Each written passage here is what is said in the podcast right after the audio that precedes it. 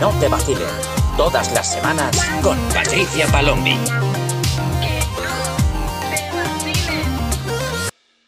¿Qué pasa, gentesica? Yo soy Patricia Palombi y estás escuchando un episodio más de Que no te vacilen, el podcast donde hablamos sobre las relaciones de la generación Z y de la generación millennial. Espero que estéis todos muy bien, ya empiezo a notar bastante la tensión en el ambiente porque la semana que viene es chan chan chan chan San Valentín. Sí, lo sé, lo sé que a muchos os preocupa esta fecha tan señalada en el calendario del amor. Eh, pero bueno, deciros que podéis relajaros porque es una gilipollez más del sistema capitalista y que en realidad si tenéis una pareja tenéis que conservarla todos los días del año, no solamente el 14 de febrero.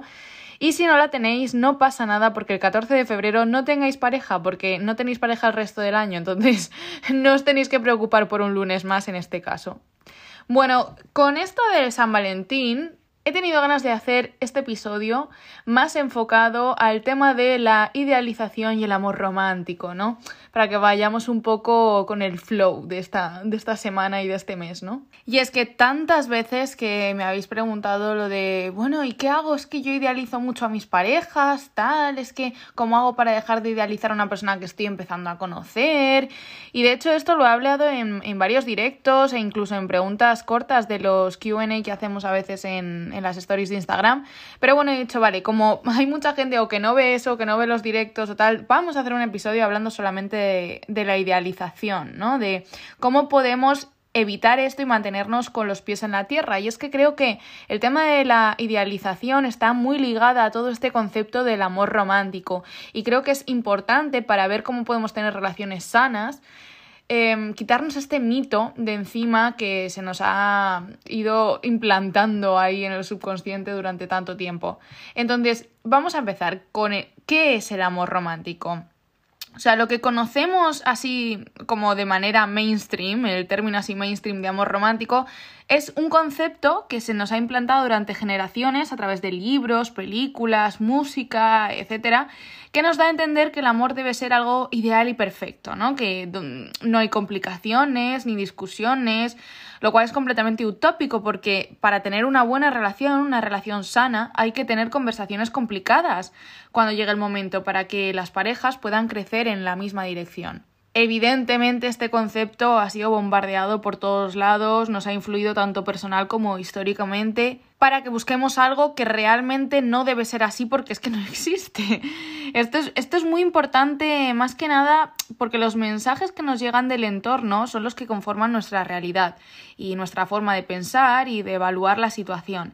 De la misma manera que lo hace también el lenguaje. O sea, por ejemplo, me ha dado por buscar la definición de amor en la RAE es que yo hago estas cosas muchas veces, ¿no? De poder comparar para cuando hablo de, temas como más mm, trascendentales o incluso más abstractos, ambas dos, pues eh, ver un poco mm, qué argumentos puedo utilizar. Y es que eh, me ha dado por mirar la definición de amor en la RAE y es que podéis flipar, o sea, hay 14 definiciones para empezar, pero es que el primero, os lo leo literal, pone sentimiento intenso del ser humano que partiendo de su propia insuficiencia, necesita y busca el encuentro y unión con otro ser. O sea, esa es la primera definición eh, cuando metes amor en la RAE para que te defina qué es el amor. Y es, es increíble porque eh, el problema de esta definición es lo de partiendo de su propia insuficiencia. Y es que una de las cosas del amor romántico es vendernos la moto esta de que nosotros no estamos completos, que necesitamos otra cosa para otra persona, en este caso para que nos complemente y formar un todo.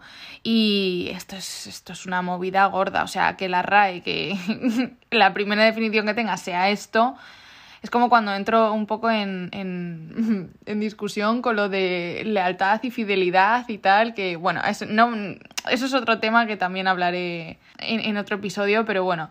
Eh, luego tiene un par de, entre las 14 definiciones que tiene aquí la, el diccionario de la RAE, sí que hay una que me ha gustado, que es la número 7, que pone esmero con que se trabaja una obra deleitándose en ella. Eso sí me ha gustado, ¿no? Porque aunque aquí parezca que lo estamos hablando de una manera como si estuviésemos haciendo una obra de arte, ¿no? Como el amor que puede poner, eh, no sé, Miguel Ángel al pintar la capilla sixtina, pues es que realmente eh, un amor hay que cultivarlo, hay que conservarlo y hay que trabajar en ello. Entonces sí que me ha gustado esa definición, pero vamos, que la primera es que tiene tela desde lo de partir de la insuficiencia, o sea, me ha dejado rotísima.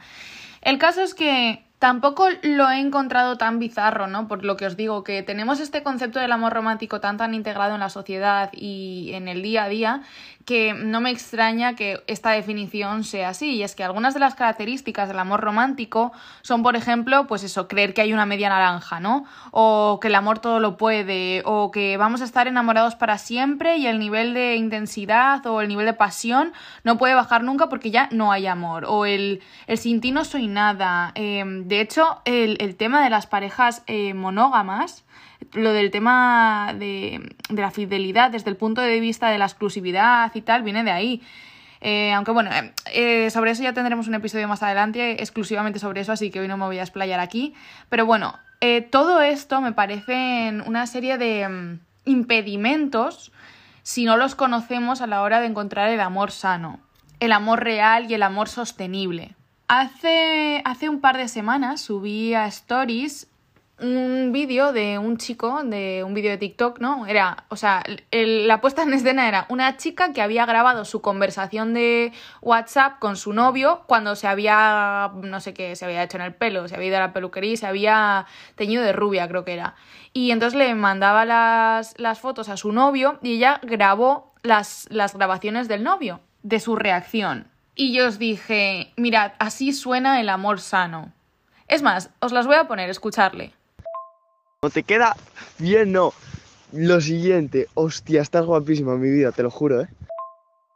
En serio, exagerado lo que me gusta cómo te queda, ¿eh? Te lo juro. Tengo unas ganas de verte ya con el pelo así, pero vamos. Yo tenía ganas antes de verte, ahora ya el doble. Buah, nada, nada, nada, nada, que va, que va, que va. Te lo juro que me encanta cómo te queda. Vaya harto. Ahora ya no eres mi morena, eres mi rubia. Revolucionado me tienes a mí con el pelo así. Que vaya bien que te queda.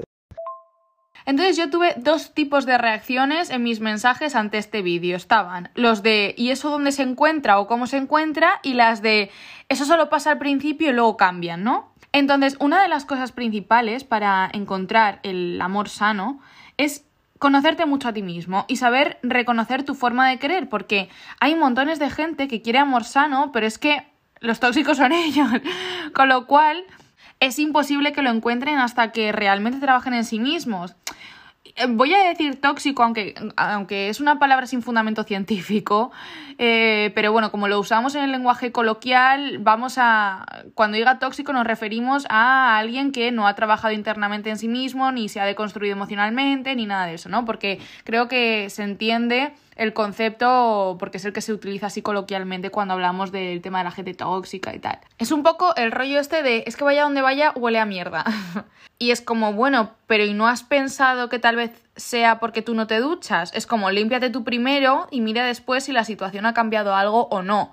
Porque la mayoría de la gente es como que se queja mucho de lo externo, pero tampoco se hace un repasito a sí mismo. Yo me acuerdo además un día hablando con mi ex, me acuerdo que me dijo que su última relación, la que había tenido después de mí, que había sido lo más tóxico del mundo, que había sido horrible, que tal, y yo pensé, claro, cariño, es que si el tóxico eres tú, vayas a donde vayas, es lo que vas a ofrecer. Lo hiciste conmigo, lo hiciste con la siguiente y lo harás con todas las que vengan detrás. Porque cuando nosotros no nos damos un repaso a nosotros mismos, pensamos que, claro, que es que el problema son siempre los demás, pues que muchas veces el problema inicia en nosotros. Entonces, yo creo que lo más importante y sobre todo porque es lo que tú puedes cambiar, y lo que tú puedes gestionar, es intentar entenderte a ti mismo primero y luego ya intentar solucionar la situación con los demás. Es por eso también, y hago un inciso, es por eso que tantas veces os digo lo de que no os torturéis con lo que hace vuestro ex con su nueva pareja, que no es oro todo lo que reluce, que una persona que no trabaja en sí misma, si a vosotros os ha tratado como una mierda, va a tratar como una mierda a su nueva pareja también, porque la gente no cambia de la noche a la mañana, y que aunque vosotros veáis eh, fotos ideales en Insta y la parejita Happy Flower y tal, no sabes qué hay detrás de eso, y en todas las casas se cuecen habas, como diría mi abuela.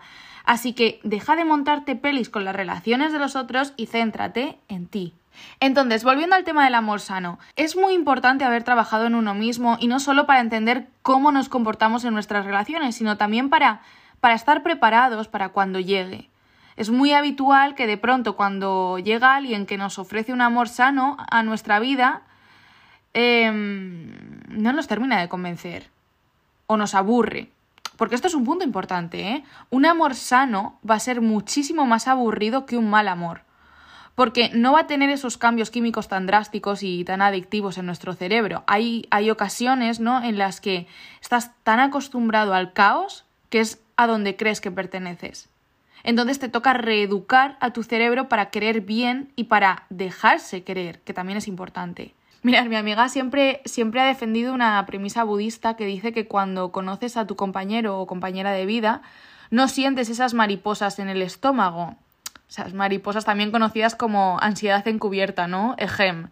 Sino que, que al contrario, que sientes calma y paz cuando estás en su presencia. Entonces, evidentemente, y como loca del coño que yo he sido siempre en el amor, pues claro, yo, como era de esperar, yo le he debatido y rebatido esto durante años, argumentando que no podía ser. Porque si a mí no me hacían sentir nada, no podía estar con alguien. Eh, que eso era como estar pues como una marmota y tal, porque yo no entendía realmente el significado de eso. Y es que no se trata de que no te guste o no te ponga tu pareja, o no te haga ilusión verle cuando aparezca significa todo eso, pero que además estás tranquila cuando está contigo y cuando no lo está. Porque no estás pensando en si te la va a liar en cuanto te des la vuelta, en cuanto le dejes solo, todas estas cosas, porque tienes confianza plena. Y eso es amor sano.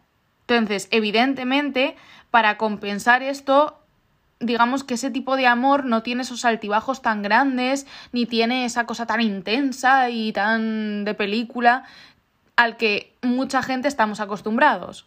Entonces, una de las cosas para conseguir esto es reconocerte a ti primero para trabajar lo que tengas que trabajar. Y la segunda cosa es dejar de involucrarte con gente que no cumple tus estándares. ¿Cuántas veces he repetido esto? Ya lo dije, no sé si en el episodio pasado o en el anterior, pero es que no te puedes mantener en un lugar donde no se te trata bien. Ni siquiera involucrarte de primeras, porque así desde luego que va a ser imposible. No puedes querer pintar un cuadro en tonos pastel y seguir usando pintura verde. O sea, es que no tiene ningún sentido, nunca vas a obtener los resultados que quieres. Pero por muchas ganas que tú tengas de pintar ese cuadro, te esperas a que aparezcan las pinturas en tonos pastel. Entonces ahí sí puedes empezar a darle forma a lo que tenías en mente. Y esto me lleva al tema de la idealización, del que tanto me habéis preguntado. ¿Cómo dejo de idealizar a la gente? Basándote en la realidad, en los actos reales que hace, no en lo que a ti te gustaría que hiciese. Lo cierto es que también tener una buena autoestima influye mucho en el tema este de la idealización, porque cuando tienes una autoestima baja, cualquiera te parece superior a ti, ¿no? Pero cuando tú tienes una buena autoestima te das cuenta de que los demás son tus iguales y tú los suyos. Que, que alguien tenga una habilidad no te hace a ti más inútil. Tú tendrás otras habilidades diferentes. El potencial de cada uno es único. Lo que pasa es que nos han concienciado tanto en ser una mm, sociedad homogénea que si no sigues la norma de alguna manera ya es que no sirves. Oye, pues no. Claro que sirves, pero igual no para servir esa corriente. Sirves para otras cosas. Cuando tienes una buena autoestima sabes cuáles son esas fortalezas, en qué eres bueno, sabes tus fortalezas y tus debilidades y no dejas que te influyan de manera buena o mala a la hora de percibir a los demás. O sea, tú eres tú y los demás son los demás. Por lo tanto, baja del pedestal a quien sea que tengas ahí porque no es ni tan guapo, ni tan listo, ni tan intocable, ni tan respetado, ni tan máquina, ni tan increíble como te lo estás montando en tu cabeza. O sea, es un ser humano normal y corriente, como tú. Y por tanto debes tratarle con la misma normalidad como a cualquier otra persona. Así que la próxima vez que vuelvas a tener un crash, que es normal que tengamos este atracón de química al principio porque si no la raza no evolucionaría, no nos juntaríamos con nadie, es totalmente normal que tú cuando conoces a alguien que te guste mucho y qué tal, pero en el momento en el que empieces a ver que le estás idealizando, que estás empezando a obsesionarte porque mm, es como súper mega maravilloso y tal y cual, Bájate un par de puntitos, pon los pies en la tierra, fíjate en la realidad, qué cosas conoces de verdad de esa persona, qué cosas no conoces todavía y que no puedes eh, añadirle a su patrón de cualidades porque no las has visto ni las has experimentado. Ponte las cosas bien claras, bien en el suelo, agárrate a la tierra y sobre todo acuérdate de que tú ya estás completo, tú no necesitas una media naranja, las relaciones hay que hablarlas, no necesitas tantos altibajos emocionales y sobre todo también que la persona que realmente quiera estar contigo te va a dar calma, paz, seguridad y que todo tiene que empezar también en ti, porque si tú no trabajas en ti, cuando te llegue ese amor bueno, no vas a saber qué hacer con él. Eso ha sido todo por hoy, espero que te haya gustado, que te haya servido, que hayas aprendido algo más sobre el amor romántico y la idealización y que tengas un feliz San Valentín en compañía de alguien o en tu propia compañía, que seguro que es mucho mejor. Ya sabes que puedes mandarme cualquier historia, mensaje, cotilleo, tema salseo, lo que tú quieres que yo sepa al Insta del podcast, arroba que no te vacilen, y no olvides seguirme también en mis redes sociales TikTok, Instagram y YouTube como arroba patpalombi. Te espero en el próximo episodio.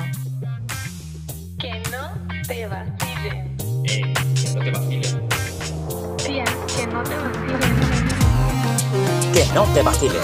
Todas las semanas con Patricia Palombi.